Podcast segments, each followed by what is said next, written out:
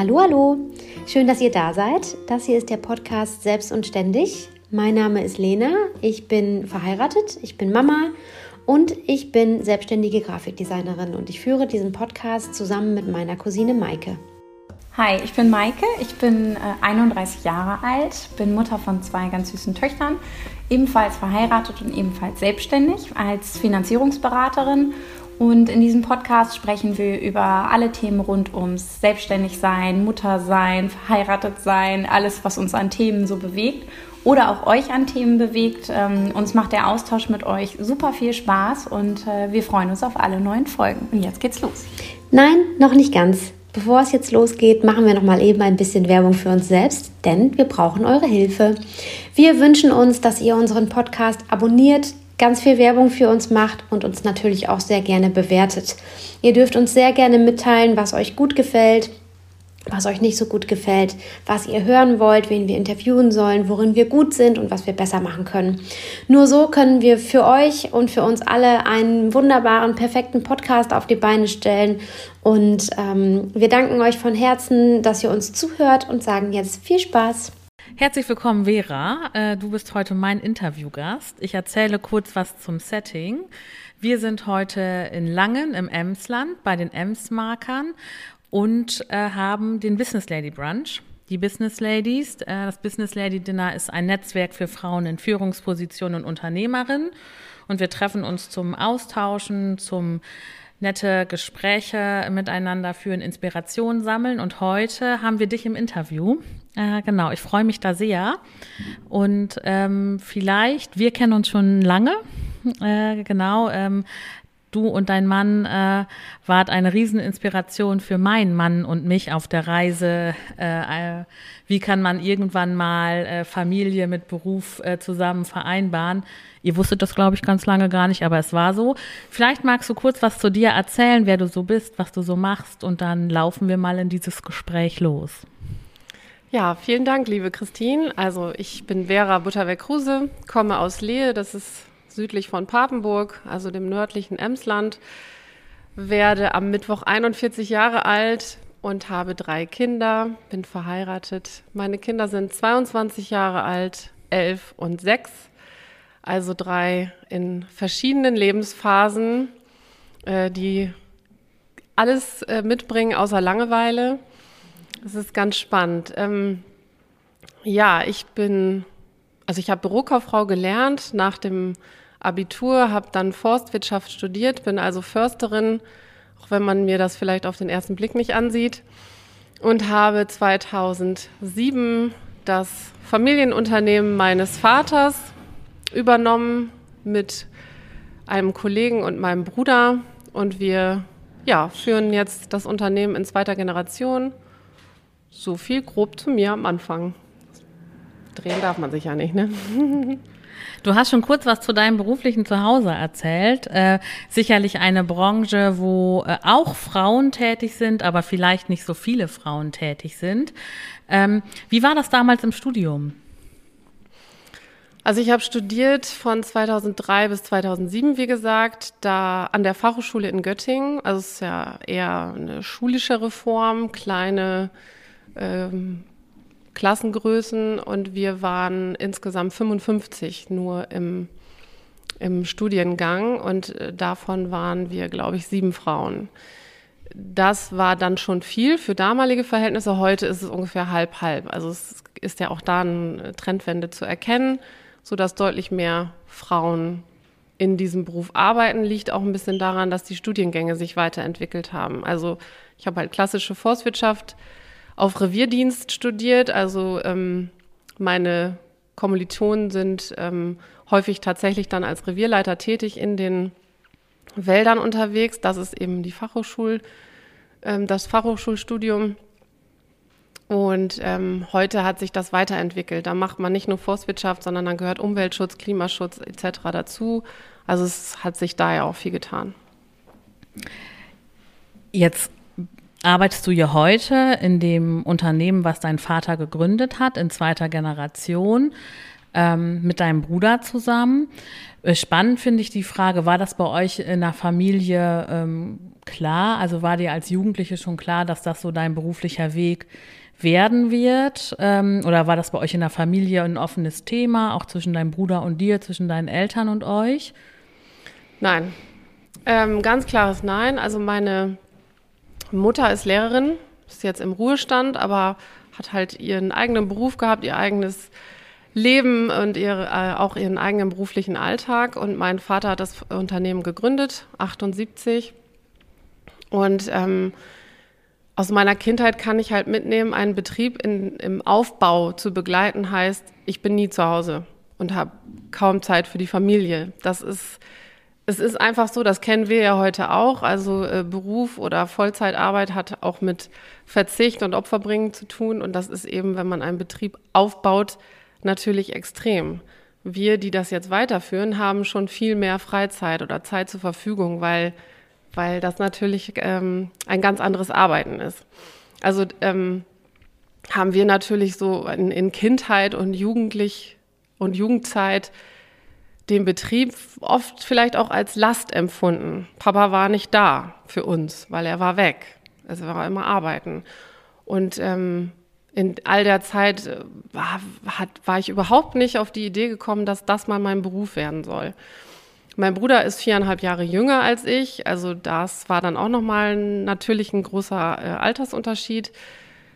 Ich bin auf die Idee gekommen, das könnte was für mich sein, als ich schwanger geworden bin, jung, ähm, und mit 18 meine erste große Tochter Miriam bekommen habe und plötzlich dann doch von heute auf morgen von Jugendlicher zu, was mache ich jetzt eigentlich mit diesem Leben? Ich bin jetzt bald Mutter, muss Verantwortung übernehmen, ich sollte mir vielleicht mal Gedanken machen. Ähm, ja, und dann formte sich so dieser Berufswunsch. Und dann habe ich auch mal mit einem anderen Blick auf die Arbeit meines Vaters geschaut, auf das Unternehmen, auch was das ja für meine Familie bedeutet hat. Also eine gewisse Sicherheit, äh, auch ein gutes Leben. Das, das, gehört ja nun auch dazu. Ja, und so bin ich da reingerutscht. Habe dann erst eine Ausbildung gemacht, um mich dann noch zu finden. Also mit 18 Mutter zu werden, bringt äh, Gefühle und Hormone doch auch äh, ganz schön durcheinander, bis man sich da so ein bisschen eingenordet hat, was man jetzt wirklich will. Das hat auch bei mir etwas gedauert. Das war eine gute Zeit. Ich habe drei Jahre diese Ausbildung gemacht und dann wusste ich, ich mache das. Jetzt weiß ich, hm, dass du ja schon auch aus einer eher dörflichen Struktur kommst, also nicht einer Großstadtstruktur, wo wahrscheinlich schon die Tatsache, dass du mit 18 Mutter geworden bist, ähm, zumindest eine Besonderheit war. Und ähm, du bist ja mit deiner Tochter ins Studium gegangen. Wie waren so die Reaktionen? Damals, Damals. vor über 20 Jahren. Ja. Verrückt.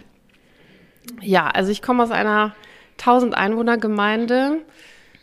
Ähm, und so ein Dorfleben hat ja äh, ganz viel Mehrwert und ganz viel Last zusammen. Der Mehrwert ist, man kümmert sich umeinander, man findet Halt und jeder passt irgendwie so gefühlt auf einen auf. Wenn es beim Nachbarn brennt, sind alle gleich am Start und helfen. Und die Last ist, alle haben einen Blick, man weiß genau über jeden Bescheid und redet natürlich auch mit. Und das war mit 17 im Dorf schwanger zu werden, mit 18 das Kind zu bekommen. Man hat ein Unternehmen, ist eh so im Dorfblick. Die Mutter Lehrerin hat natürlich in den Augen vieler Bewohner auf jeden Fall in ihrer Erziehung vollkommen versagt. Das war alles dabei. Also es war schon eine wirklich schwere Zeit. Ähm, ein Freundeskreis, der ja im Partyleben war. Also wir waren jugendlich. Also alle waren nur auf Feiern. Man hat seine Ausbildung gemacht und dann komme ich und werde Mutter. Also ich konnte das Thema ja mit niemandem anschneiden. Auf der einen Seite war da Scham. Mir ist es ja nun passiert. Ich wurde schwanger. Wahrscheinlich haben alle anderen gedacht, Gott sei Dank waren es wir einfach nicht. Aber es hätte jedem passieren können. Das ist ja nun einfach so. Es war natürlich nicht geplant. Also Scham dabei und aber ja gut, es ist jetzt wie es ist und ich muss jetzt da weitermachen. ich ging damals auf dem Mariengymnasium in Papenburg. Also ähm, das äh, ist ja die Mädchenschule in Papenburg, geführt äh, oder in damaliger Führung ähm, von Schwestern, von den Thüner Schwestern. Und ähm, der Gang mit meiner Mama zur Schulleiterin, Schwester Andrea, war wahrscheinlich der schwerste gefühlt in meinem Leben. Es war aber auch der, wo ich am stärksten wieder rauskam. Denn Schwester Andrea war die erste, die gesagt hat, ja, aber du stehst dazu und das finde ich gut. Und jetzt musst du sehen, wo willst du hin, was willst du machen und weiter geht's. Die hat keinen Vorwurf, die hat nicht einmal gesagt, wie kannst du nur, was halt viele andere in meinem Umfeld ununterbrochen mir vorgeworfen haben. Und das, da dachte ich, von denen, von denen man es am wenigsten erwartet, äh, die holen einen dann ab. Und das war wirklich ein Gewinn. Auch für meine Mutter, die fand das nicht so cool, mit ähm, Anfang 40 Oma zu werden. Also so in meinem Alter jetzt. Ne? Aber die hat uns aufgefangen und das war eine absolute Bereicherung, weil äh, ja, so ein bisschen ähm, Spießrutenlauf im Ort war schon dabei. Das, das hörte nach ein paar Wochen auf und ich glaube heutzutage oder vielleicht, wenn sich jemand jetzt aus Lehe den Podcast anhört, werden alle sagen, das kann ja gar nicht sein, haben wir früher nie gesagt. Aber so ist das eben auf dem Dorf. Genau, und im Studium war es so, also der Klassiker wäre ja gewesen, mein damaliger Partner und ich haben, hätten geheiratet. Er lebt sein Leben oder geht studieren und ich bleibe zu Hause und dann sind wir halt Mann und Frau und Familie. Ähm, das wollte ich nicht und das wollte er auch nicht, so dass wir uns da schon mal einig waren. Und ich habe dann ja meine Ausbildung gemacht und bin ins Studium gegangen. Das war der nächste Schlag für alle klassischen Familienstrukturen. Äh, die haben gesagt, das kannst du nicht machen, das arme Kind. Miriam war drei Jahre alt. Ähm, ja, aber wir sind gegangen und das war auch gut für mich, weil jetzt kann man das im Nachhinein alles so so entspannt eigentlich erzählen, aber das ist ja ein Prozess. Also wenn man mit 18 ein Kind kriegt und eigentlich nicht erwachsen ist und ja auch nicht weiß, was will ich, wer bin ich, bin ich Fisch oder Fleisch oder wie fühle ich mich eigentlich, dann dauert das ja ganz viele Jahre, bis man weiß, wie ist mein Charakter, wie ist mein Willen, wie, wie stehe ich auch zu mir selber. Und durch das Studium, durch dieses Weggehen aus dem äh, gewohnten Umfeld, aus dem Dorf, äh, mit meiner Tochter habe ich das halt erst kennenlernen dürfen oder mich selbst auch. So, was will ich für eine Mutter sein? Möchte ich arbeiten? Möchte ich den Betrieb wirklich übernehmen? All diese Entscheidungen, die sind da gewachsen durch dieses Gehen von zu Hause weg. Und ich bin genauso gern aber wieder zurückgekommen, weil ich da hohe Mehrwerte mitnehmen kann in dieser dörflichen Struktur. Also ich ich kann mir nicht anders vorstellen, als in Lehe zu wohnen.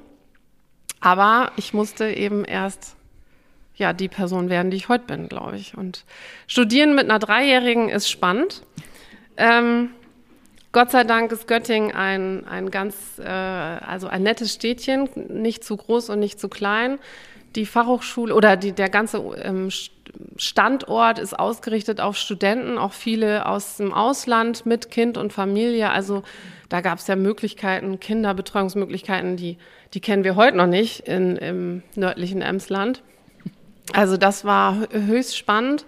Und Miriam war einfach wunderbar. Die hat das alles mitgemacht, als, als würde sie auch studieren. Also die habe ich mitgenommen in Unterricht. Also wir hatten eine ganz, ganz wunderbare, tolle Zeit da zusammen. Ähm, ja, heute ist sie 22, studiert in Leipzig und äh, ich bin ihre Freundin also Schrägstrich Mutter. Also natürlich gibt es Grenzen, aber ich merke jetzt schon, ich habe ein anderes Verhältnis zu ihr als zu meinen anderen beiden Kindern. Ähm, das ist einfach, ja, wir zwei allein haben studiert. Das war so gefühlt. ja. Also ich merke ähm, gerade noch mal, wenn du das so erzählst, wie mich das berührt. Das hat mich eben damals auch so berührt. Ähm, diesen Willen zu spüren. Ich finde, wenn du das so erzählst, ich weiß nicht, wie euch das geht, da spürt man einfach richtig, was dir vielleicht auch die Schwester Antonia, hieß sie, glaube ich, Andrea. Andrea, ne, also so, das, vielleicht kam es von ihr, also hast du es gerade erzählt. und so, ähm, ich habe dich ja zu einem ganz anderen Zeitpunkt in deinem Leben als Unternehmerin kennengelernt, ähm, hochschwanger. Ja. Äh, genau, aber das spürte man, äh, finde ich, eben schon so diese Selbstsicherheit und auch so dieses, ähm, ich gehe meinen Weg, so wie ich ihn möchte. Und das hast du ja nun mal auch gezeigt, finde ich, in die Branche reinzugehen. Euer Familienunternehmen. Man kann vielleicht noch mal sagen, dass ihr mittlerweile, wenn ich es richtig recherchiert habe, äh, über 50 Mitarbeiter habt. Ähm, dein Papa hat es aufgebaut. Ihr dürft es jetzt in der zweiten Generation führen. Ähm, du bist ja darüber hinaus ähm, auch engagiert, also auch im deutschen äh, Forstunternehmensverband bist du Mitglied im Vorstand, du bist politisch äh, aktiv, du, ihr, ihr, habt drei Kinder, ähm, du hast ein Familienunternehmen. Wo nimmst du die Kraft her, so engagiert zu sein? Darauf gibt es keine äh, pauschale Antwort. Ähm, also ich habe in meinem Elternhaus gelernt, dass äh, man sich engagieren muss, um was zu bewegen. Ich kann nicht nur darüber reden oder im, im schlimmsten Fall darüber meckern. Ich muss halt selbst mitwirken, dann kann ich auch mitgestalten, dann kann ich was verändern. Meine Eltern waren immer sehr aktiv. Das ist eben auch Dorfleben. Also da gibt es eine große ehrenamtliche Gemeinschaft in jedem. Äh, es gibt viele Vereine, auch in Lehe ist wirklich das Ehrenamt ähm, ganz stark. Und so bin ich eben auch groß geworden. Also von Landjugend angefangen und so zog sich das dann durch. Jetzt äh, da auch immer noch im Sportverein aktiv oder im Rat oder andere sind dann in kirchliche äh, Ämter gegangen. Also das, das gehörte zum Leben dazu, dieses ehrenamtliche Engagement. Und mir gibt das etwas. Also mir wurde auch schon mal vorgeworfen, ich sei ein Postenjäger. Ja, das kann man so sehen, muss man natürlich nicht. Ähm, wer immer Negatives sehen möchte, kann auch das immer finden. Aber ich finde eben, mir geht es um Mitwirken, auch Vernetzung, Bewegen, Mitgestalten. Und das ist mir wichtig. Und ähm, ja, das mache ich einfach gerne. Mir macht das Spaß. Ähm, auf beruflicher Ebene ist das natürlich der Hauptgedanke. Also ich möchte auch verändern. Ähm, die, die Rahmenbedingungen im ganzen Bereich Forst und Holz äh, sind anders geworden als vor 20, 30 Jahren. Also es kommt jetzt wirklich darauf an, dass wir darüber reden, was wir tun. Ähm, vielleicht kommen wir nachher nochmal auf Klimaschutz und Klimawandel und wie dann eigentlich die Holzernte da reinpasst. Aber auch da, also da geht's ja, wir müssen jetzt sagen, warum wir das machen, damit das auch weiter möglich ist, was wir tun. Und ähm, das, das ist mein Antrieb. Und mir gibt das was. Also mein Mann sagt immer, das sind meine Hobbys. Also er geht segeln und ich habe meine Ehrenämter, also sagt er das dann stumpf. Wir haben eben, äh, als wir nett zusammengesessen haben, in einer ganz anderen Runde kurz darüber gesprochen, dass es vielleicht auch wichtig ist, dass man, äh, dass wir ähm, berufstätigen Frauen, berufstätigen Mütter ein bisschen mehr transparent machen, wie so das System hinter uns funktioniert, dass wir vielleicht das nicht immer so als Wonder Woman in einer One-Woman-Show hinkriegen, sondern dass es ein System dazu braucht. Wie ist das bei euch äh, zu Hause organisiert? Ich glaube, ihr wohnt relativ nah am Betrieb. Ähm, dein Mann ist nicht im Betrieb tätig. Ähm, Erste Frage, wie würdest du das so einschätzen? Ja, braucht es dieses System? Und vielleicht hast du Lust, einen kleinen Einblick zu geben, wie sieht denn euer System aus? Also das braucht man auf jeden Fall. Man braucht ein gutes System, was stabil ist und äh, absolut oberste Planbarkeit äh, bietet. Also wir wohnen ähm, in der Nähe meiner Eltern, meines Bruders. Die Eltern meines Mannes sind auch in der Nähe. Also wir haben sehr viel Familie drumherum. Das ist ein Riesenvorteil gegenüber vielen anderen. Dann ist unser Haus direkt neben dem Betrieb. Ich habe es also 20 Meter, dann bin ich an meinem Schreibtisch. Das ist auch ein Vorteil, denn meine Arbeit ähm, ist im Grunde flexibel am Tag einteilbar. Also wenn was mit den Kindern ist, kann ich immer sehr spontan reagieren und bin im Grunde zu Hause oder die Kinder wissen, wo ich bin. Das ist ein Vorteil. Ähm, mein Mann ist ähm, nicht im Betrieb, äh, hat auch einen Vollzeitjob mit viel Reisetätigkeit. Das kann nur funktionieren, wenn man Personal hat, wenn man Hilfe hat. Unser Netzwerk funktioniert so, dass wir eine Tagesmutter und Haushaltshilfe im, im Haus haben, die den ganzen Haushalt schmeißt und sich um unsere Kinder kümmert. Denn das ist die Wahrheit, das kann man dann nicht, denn Wonder Woman ist man nicht. Äh, man kann nur das eine oder das andere. Und ähm, viele sehen eben nur das, boah, wie kriegt die das alles hin und wo nimmst du die Kraft her und wie schaffst du das alles? Ja, das schaffe ich nur, weil ich ganz viele Menschen habe, die mir helfen. Ich kann, ähm, also die sind natürlich dann auch wirklich in Arbeitszeit eingeteilt. Und wenn die Arbeitszeit vorbei ist, muss ich andere um Hilfe bitten. Eltern, Tanten, Onkel, Geschwister, Schwägerin, Nachbarn, ähm, die dann helfen bei der Kinderbetreuung oder ja, in den allermeisten Fällen ist es ja im Moment die Kinderbetreuung, aber eben auch den Haushalt schmeißen etc., weil das kann man dann eben nicht. Und das schaffe auch ich nicht. Ich finde das irgendwie nochmal so ganz wichtig. Das war eben bei uns in einer kleinen Runde auch nochmal so Thema, dass man da vielleicht einfach auch nochmal so ein bisschen mehr Sichtbarkeit an der einen oder anderen Stelle herstellen kann, um eben nicht so dieses Wonder Woman äh, ähm, Gefühl äh, seinem Gegenüber vielleicht zu geben. Ähm, Jetzt haben wir eben von der anfänglichen Zeit gesprochen, wie es also losgelaufen mit dem Studium und so und auch ähm, wie da so vielleicht die Reaktionen waren. Ähm, was hast du so heute für ein Gefühl, ähm, dass du als berufstätige, sehr engagierte Mutter eben dein Leben so mit der Familie organisierst und führst? Ist das äh, überall akzeptiert? Äh, Gibt es da nochmal Momente oder gab es nochmal Momente, wo es angeeckt ist?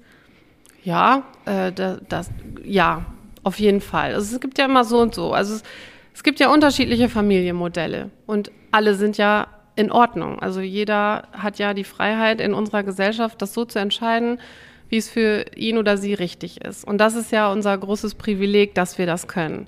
Unser Familienmodell sieht eben so aus, ähm, dass wir das hört sich jetzt vielleicht blöd an, aber dass wir natürlich, wenn es den Kindern gut geht, die Arbeit über die Kinder stellen. Das darf jetzt nicht falsch verstanden werden, aber natürlich, wenn mit den Kindern was wäre, wäre es nicht so. Aber ansonsten wird das so strukturiert, dass es passt. So will ich das damit sagen. Das heißt ja nicht, dass wir weniger Zeit mit unseren Kindern verbringen oder gar keine Zeit mit unseren Kindern, sondern die wir uns natürlich dann auch anders nehmen. Also da gibt es Zeiten, für die wir uns dann, also die, die wir uns dann nicht für andere Leute nehmen oder für ein, noch einen Verein oder äh, noch eine gemeinsame Fahrt mit der Clique oder sowas. Da sagen wir dann häufiger nein, wir können nicht, weil dann sind das so unsere Zeiten mit unserer Familie, mit unseren Kindern. Ähm, jetzt sind natürlich bei uns in der Region viele Familienmodelle klassisch auch das sehe ich als Privileg, wenn man sagen kann, die Frau bleibt zu Hause bei den Kindern ein, über ein paar Jahre, geht in Elternzeit, schmeißt den Haushalt, der Mann geht arbeiten. Ich glaube, dass das wird immer so dargestellt, ach, die geht gar nicht arbeiten, was soll denn das? Nee, das ist ja, glaube ich, heute wirklich ein großes Glück, wenn man das machen kann. Und das muss jede für sich selbst entscheiden, das ist auch in Ordnung. Wir reden ja ständig zu viel darüber, finde ich. Wir mischen uns ja gegenseitig ständig in unser Leben ein. So gibt es aber natürlich auch heute immer noch welche, die sagen, boah, warum machst du das? Ne? Mach doch einfach mal weniger, deine Kinder. Wie gesagt, man redet ja so übereinander ständig irgendwie so ein bisschen vorwurfsvoll oder, oder schlecht. Und das, das finde ich, sollte man ähm, allen Seiten gegenüber einfach mal sein lassen und alle so akzeptieren, wie sie ihr Lebensmodell ähm, führen. Also ja. genau. Da kann ich dir nur sehr zustimmen. Ähm, das ist eigentlich immer so das, äh, wo man ja oft auch wieder drauf zurückkommt, ne? dass es einfach unterschiedliche Lebensmodelle, unterschiedliche Familienmodelle gibt, die einfach alle ja auch ihre Berechtigung haben und die das eine Modell ja nicht unbedingt besser oder schlechter ist wie das andere Modell. Ähm, und äh, das zeigt ja einfach auch die Vielfalt der Modelle, die es gibt. Mhm. Ich würde dich ganz gerne nochmal auf eine ähm, Situation in eurem Leben ansprechen, die war kurz nachdem wir uns lange unterhalten haben, als äh, eure, eu, ähm, deine dritte Tochter äh, geboren wurde, was noch eine besondere Zeit wahrscheinlich war. Magst du darüber erzählen? Ja, ähm, also ich, die große Miriam, dann kam Ole, der ist elf, und dann kam Anna, sie ist jetzt sechs. Ähm, und am Tag ihrer Geburt hat man uns nach ein paar Stunden gesagt, dass Anna Trisomie 21, also mit Trisomie 21 geboren wurde. Das wussten wir nicht. Es war ein Riesenschock. Ähm, jetzt so im Nachhinein kann ich sagen, weniger wegen der Diagnose, eher weil dann ein Herzfehler entdeckt wurde und so viele Dinge, die danach kamen.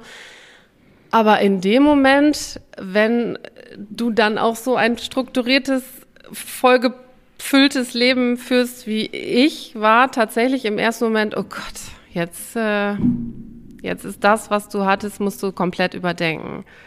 Also Wirklich, also ähm, ähm, zu, bei ganz vielen anderen Gefühlen, die da waren, war so, das mischte sich immer wieder dazwischen. Jetzt muss ich Papa den Laden zurückgeben, jetzt muss mein Bruder das machen, äh, jetzt, jetzt, jetzt muss ich aufhören zu arbeiten. Und das haben natürlich auch viele gefragt. So spätestens jetzt hörst du aber ja wohl auf zu arbeiten. So und und das, ich weiß, also gefühlsmäßig mit 17 zu erfahren, man ist schwanger, hat mich schon aus der Bahn geworfen. Und das kam dann noch so mal on top. Also irgendjemand hat sich gedacht, ich kann das irgendwie aushalten oder ich brauche noch mal so diese gewisse Würze. Ähm, aber das waren ein paar Tage, wo mein Mann und ich wirklich im Schockzustand war. Ich viel mehr. Ich konnte das nicht greifen für mich. Er war da äh, viel ähm, lockerer und hat immer gesagt, ja, jetzt, das schaffen wir und es macht dir nicht so viele Gedanken. Und ich habe nur gesehen, pff, wie soll das? Ne? Also ich habe wirklich ein paar Tage gebraucht zu, zu ähm, begreifen, dass das funktionieren kann und dass man dann nicht alles umstellen muss, sondern dass man natürlich gucken muss, okay, wo hole ich das Kind auch ab, welche gesundheitlichen Einschränkungen habe ich. Auch da gibt es ja äh, ganz ähm, unterschiedliche Auswirkungen. Bei Anna ist es so, sie ist mit einem schweren Herzfehler geboren worden. Der wurde operiert, als sie drei Monate alt war. Und seitdem ist sie organisch gesund, kann man sagen. Weitere Beeinträchtigungen haben wir nicht, sodass der Pflegeaufwand sich natürlich in Grenzen hält. Also das haben andere Familien mit dieser Diagnose oder auch viele anderen Diagnosen natürlich anders. Und somit haben wir ja schnell auch mehr gemerkt, dass äh, wir nicht unser Leben umstellen müssen, auch nicht die Arbeit, auch eigentlich nicht das, das was wir sonst genossen haben, also Reisen, Freunde, äh, Hobbys, Ehrenämter etc., sondern dass, ähm, dass vielleicht der Organisationsgrad jetzt noch höher ist, weil jetzt muss ganz klar sein, wer ist wann bei Anna. Äh, die läuft natürlich weniger selbst mit ähm, als die anderen beiden, also sie ist sechs ähm, viele von euch haben vielleicht Kinder in dem Alter oder schon gehabt, dann weiß man, dass die dann ja eigentlich schon so einen gewissen Grad an Selbstständigkeit haben. Das ist bei ihr natürlich anders. Also noch mehr Organisation, durchgetaktete Tage, aber dann ist das machbar. Und ähm, ja, das war ein starker Einschnitt oder ein, ein großer, großes Ereignis. Was mich einfach äh, so beeindruckt ist, dass ähm, du ja auch hier zumindest in der Außenbetrachtung die Situation annimmst. Ähm, eure wirklich zauberhafte Tochter Anna, äh, man kann ein bisschen mitbekommen bei Instagram, especially Anna, ähm, ist ein super herzliches Mädchen, finde ich. Mir geht das Herz auf, wenn ich da manchmal so reingucke. Und auch da, ähm, wenn ich es richtig mitbekommen habe, habt ihr euch ja oder hast du dich ja auch wieder engagiert. Ihr habt den Familienkreis äh, für Kinder mit Down-Syndrom äh, im nördlichen Emsland und ich glaube, es ist so ein bisschen übergreifend noch mit, mit in mit in Ostfriesland rein und ähm, ich erkenne schon auch auf dem Instagram-Profil von Anna, dass du auch da eine Meinung vertrittst, so zu dem ganzen Thema Inklusion und so. Und das ist was, ähm, oder ihr vertretet sie wahrscheinlich, so muss man das, glaube ich, sagen. Und das beeindruckt mich einfach sehr. Wir haben jetzt so die Chronologie gemacht, ne? Berufstätigkeit, großes Engagement, Familienunternehmen, aber auch im Berufsverband engagieren. Jetzt kommt Anna dazu und auch da geht's eben ähm, auch für die Sache äh, nach vorne. Und ähm, das ist Vera für mich. So habe ich dich kennengelernt. Ähm, und das finde ich wirklich ähm, echt beeindruckend. Ähm, und ich mache vielleicht mal kurz ähm, offen, warum ihr so eine Inspiration für Christoph und mich damals äh, wart. Ihr müsst euch vorstellen, wir saßen, ähm, wir waren von den Wirtschaftsjunioren in Lüneburg und saßen morgens beim Frühstück, Vera hochschwanger mit äh, ihrem Mann und ich mit meinem Mann. Und bei uns war gerade so eine Phase, ähm, wo wir beide mitten im Job standen und ähm, einfach total gerne gearbeitet haben, aber immer mehr der Gedanke kam, wie kann das irgendwann mal mit einer Familie vereinbar sein? und sowohl mein Mann und ich einfach gar kein Bild hatten, dass das überhaupt irgendwie funktionieren kann, wenn wir beide weiter arbeiten wollen. Und das auch so ein bisschen Verzweiflung war, für mich vor allen Dingen, weil ähm, ich liebe meinen Job. Ich liebe es auch berufstätig zu sein. Und dann sitzt da eben eine Vera mit ihrem Mann aus einem noch viel kleineren Dorf in noch höherem Emsland und sagt, also ist das bei mir angekommen? Nee, wieso? Das ist, also das ist alles gar kein Thema. Und es ist ja auch Grippe. Und das, äh, das Kind war aber ne, im Stubenwagen mit bei mir im Büro. Und es war einfach so das erste Mal in meinem Leben, dass ich in so einer völligen Normalität und ähm, ja, also in so einer völligen, hä, wieso, das ist doch, also das geht gut. Das kriegt man schon hin. Man muss sich da abstimmen, kann man organisieren. Und das war für uns beide ähm, so inspirierend, weil wir hatten, also ich hatte nicht das Business Lady Dinner oder einen anderen ähm, Freundeskreis, wo ich äh, so ein Beispiel mal hatte. Und ihr wart da mit eurer und auch dein Mann hat viel erzählt, wie cool er die Kita findet und die, wie cool das ist, wenn die schon so früh in die Krippe gehen. Und das war für mich wirklich so ein absoluter Aha-Moment, wo auf einmal so ein Bild dazu kam. Und eben nicht das Bild, ja, es geht irgendwie wahrscheinlich in Großstädten oder oder oder, nee, es geht in einem noch kleineren Dorf wie unserem Dorf. Also, lass uns mal überlegen. Ähm, das will ich vielleicht mal eben äh, äh, offen machen und wirklich auch noch mal äh, ich finde das wirklich beeindruckend und sehr, sehr inspirierend, äh, wie du das machst, so in deinem beruflichen Leben, aber auch was man so öffentlich von eurem Familienleben mitbekommen kann. Das, das berührt sehr und das ähm, inspiriert aber auch sehr. Ich kann gleich nicht mehr weitersprechen, wenn Christine nicht aufhört. Ich wechsle jetzt das Thema. Also, ja. das klingt ganz nach mir, so, ja, geht schon irgendwie. Aber ähm, also wir haben das natürlich nicht wahrgenommen. Äh, wenn sie mir das heute so sagt, könnte ich in Tränen ausbrechen, äh, wenn ich das jetzt mal so zugeben darf. Ähm, äh, weil für mich war es ein Frühstücksgespräch. Tatsächlich. Ähm, aber die Situationen, die kommen, und ich meine, wenn man tiefer schaut bei vielen, dann hat jeder ja sein Päckchen zu tragen. Egal wo, egal wann. Man sieht es ja in den meisten Fällen einfach nicht. Ähm, ich bin auch ein sehr offener Mensch, das äh, kann man manchmal gut haben, manchmal auch gut brauchen. Manche finden es total nervtötend. Ähm, aber ich habe auch keine Lust, etwas schön zu reden oder zu machen, was in Wahrheit eigentlich auch jeder weiß, das kann ja gar nicht alles immer nur Friede, Freude, Eierkuchen sein. Das ist unrealistisch. Und auch bei uns gibt es Tage, wo es einfach vollkommen schräg läuft, wo auch Anna einfach morgens mit dem Kuli das ganze Sofa anmalt. Und ich vollkommen durchdrehe, weil eigentlich sollten wir seit fünf Minuten an der Bushaltestelle stehen. So, dann bin ich auch nicht die Mutter, die sagt, ach Anna, hast du aber alles ganz toll gemacht, sondern dann, äh, ja.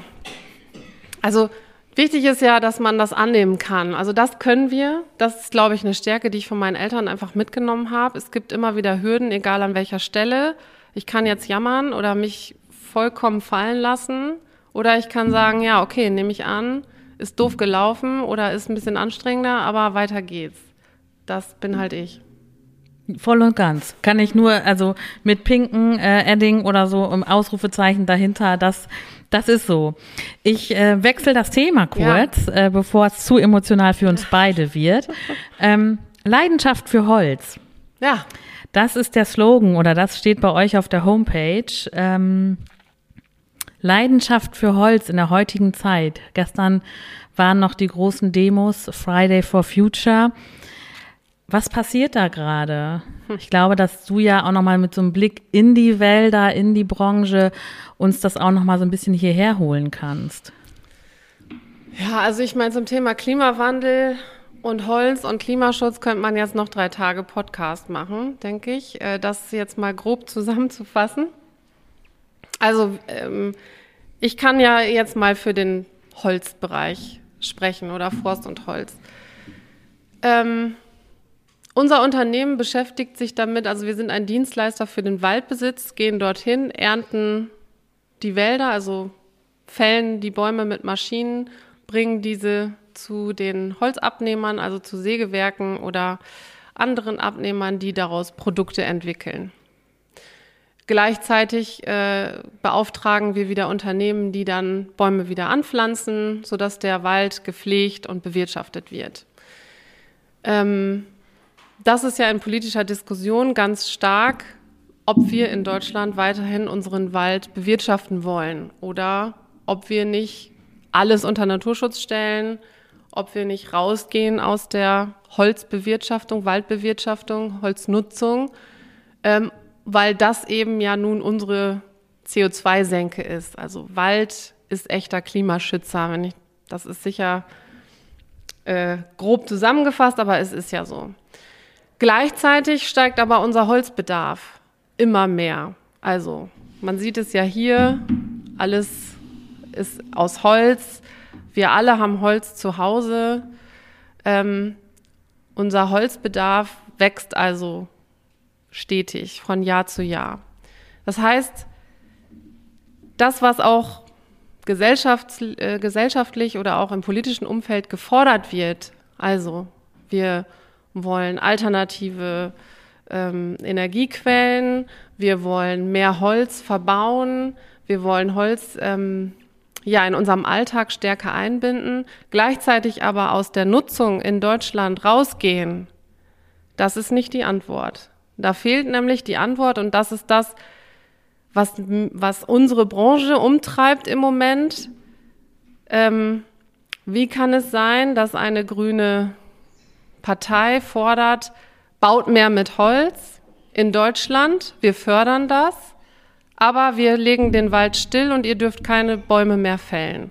Das heißt ja im Umkehrschluss, ich hole das Holz aus dem Ausland. Und das spricht niemand aus.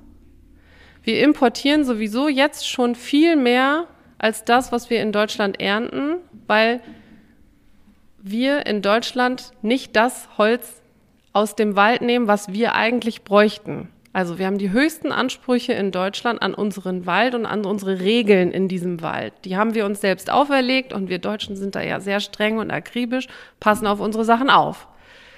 Das heißt, wir, wir nutzen nicht das, was unser Wald eigentlich bieten könnte an Holz also an Kubikmeter, die wir bräuchten. Holen also schon viel aus dem Ausland. Das muss dann mehr werden, wenn wir jetzt hier mit einer grünen Regierung oder auch wie auch immer sie aussehen wird, den Wald stilllegen, weil wir sagen, wir wollen alles der Natur sich selbst überlassen. Das wird nicht funktionieren und das sind die Antworten, die mir fehlen in diesem ganzen Kontext. Das kann ich jetzt auch auf andere Bereiche münzen, egal ob es Antriebe, äh, Automobil, egal da bin ich aber nicht im Thema und das würde, glaube ich, auch den zeitlichen Rahmen sprengen. Aber das sind halt die Antworten, die fehlen. Ja, wir wissen, wir müssen was tun. Ja, auch wir im Forstbereich wissen, wir müssen noch mehr tun. Aber ich habe hier keinen Acker, den ich von Jahr zu Jahr anders bewirtschaften kann. Ich habe hier einen Wald. Da wächst ein Baum 80 Jahre Minimum, bis ich ihn ernten kann. Ne, die Nadelbäume sicherlich auch mal eher. Wie soll ich da ich sag mal, von einer Regierungszeit in die nächste zeigen können, wo meine Ergebnisse sind. Das schaffen wir nicht. Und es wird viel zu wenig darüber geredet, was dann die letzten Jahrzehnte auch an Umbauprogrammen, Waldumbauprogrammen ähm, stattgefunden hat.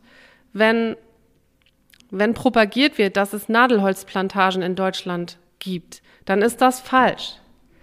Es gibt natürlich Monokulturen oder Bestände, die über viele Hektar aus Fichte bestehen. Klar, gar keine Frage. Die sind hier ja auch zu Hause, diese Baumarten. Ich kann die ja nicht wegdiskutieren. Sie sind da.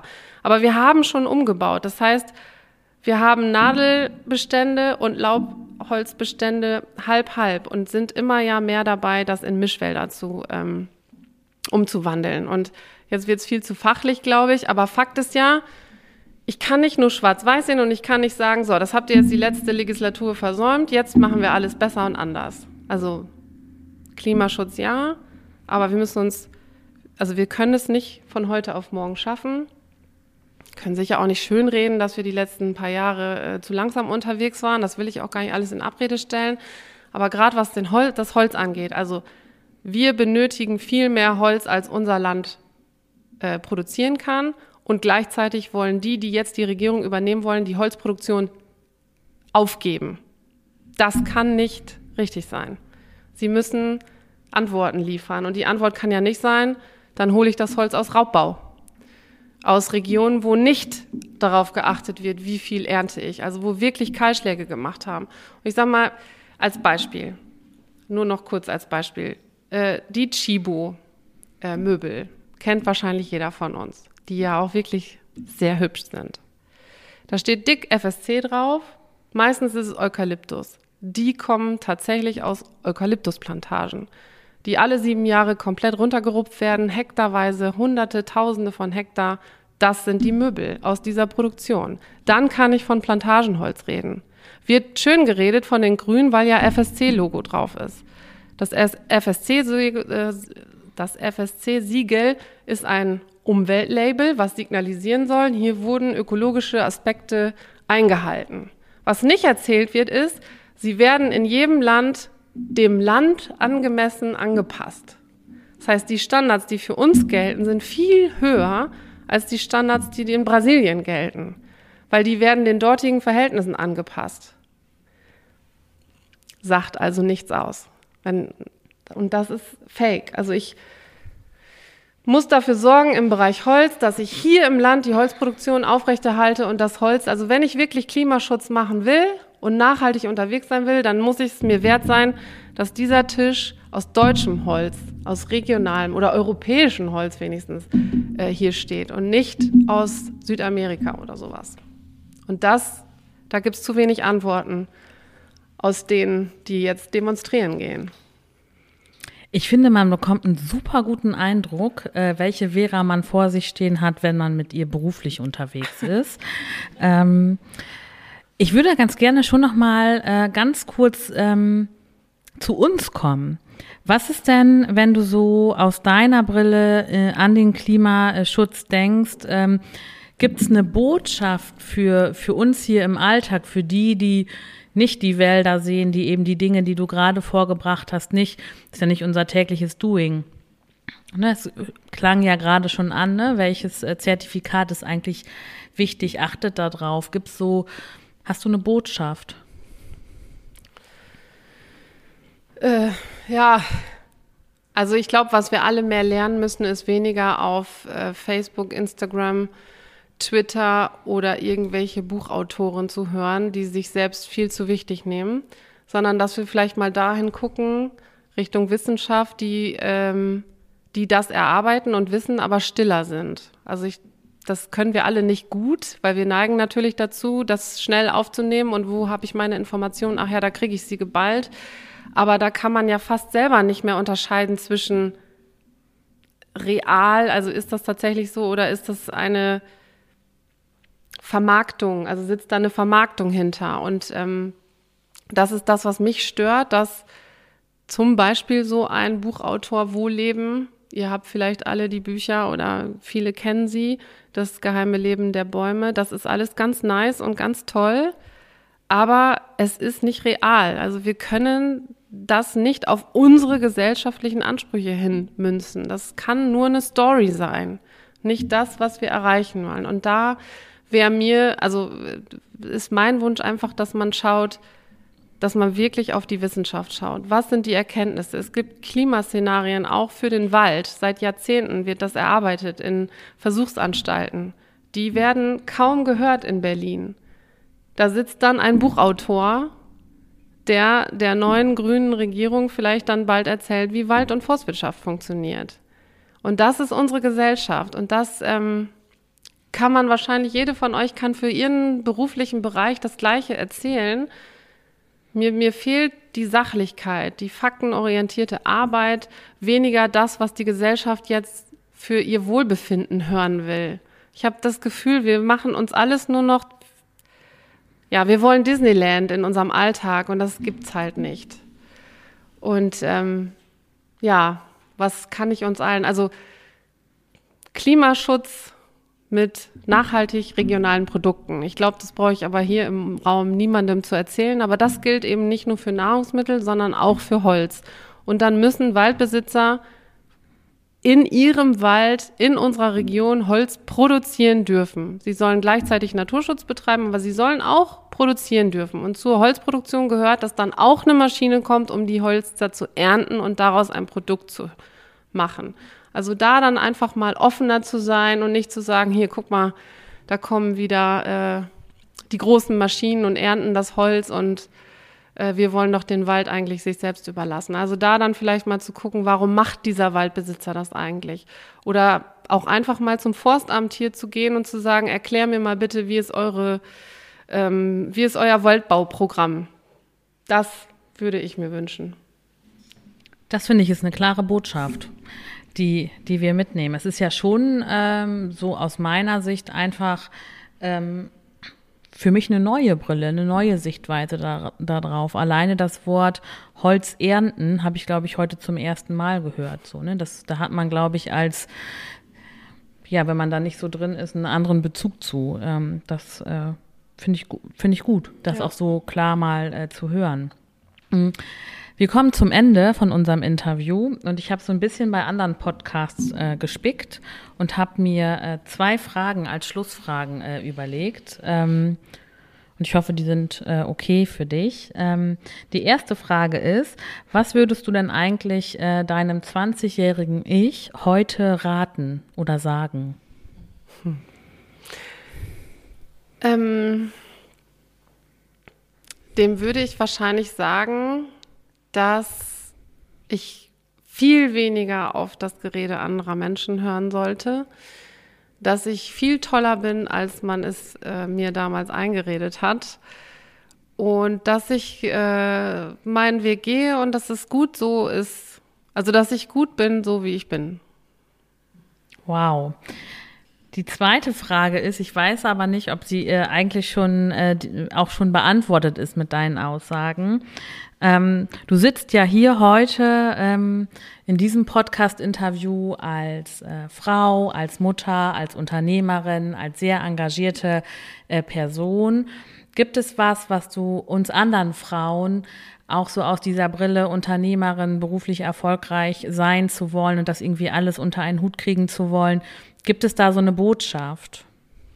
Ja, also auf jeden Fall mal um Hilfe bitten zu können.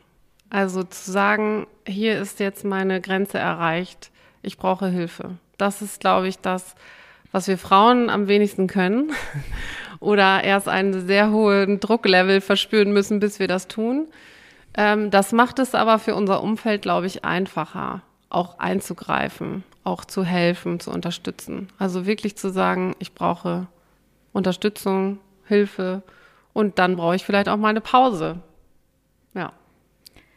Vera, vielen, vielen Dank. Ähm, ich habe mich lange auf dieses Interview gefreut. Ähm, es hat mir wunderbar gefallen. Es gab all die Eindrücke, die ich mir gewünscht habe hier für unsere kleine Runde und aber auch für hoffentlich ganz viele Hörer da draußen. Ich kann nur noch mal sagen, Inspiration pur, Respekt und Anerkennung für das, was ihr so macht, du und deine Familie. Ähm, ganz, ganz lieben Dank. Und ich finde es einen Applaus wert.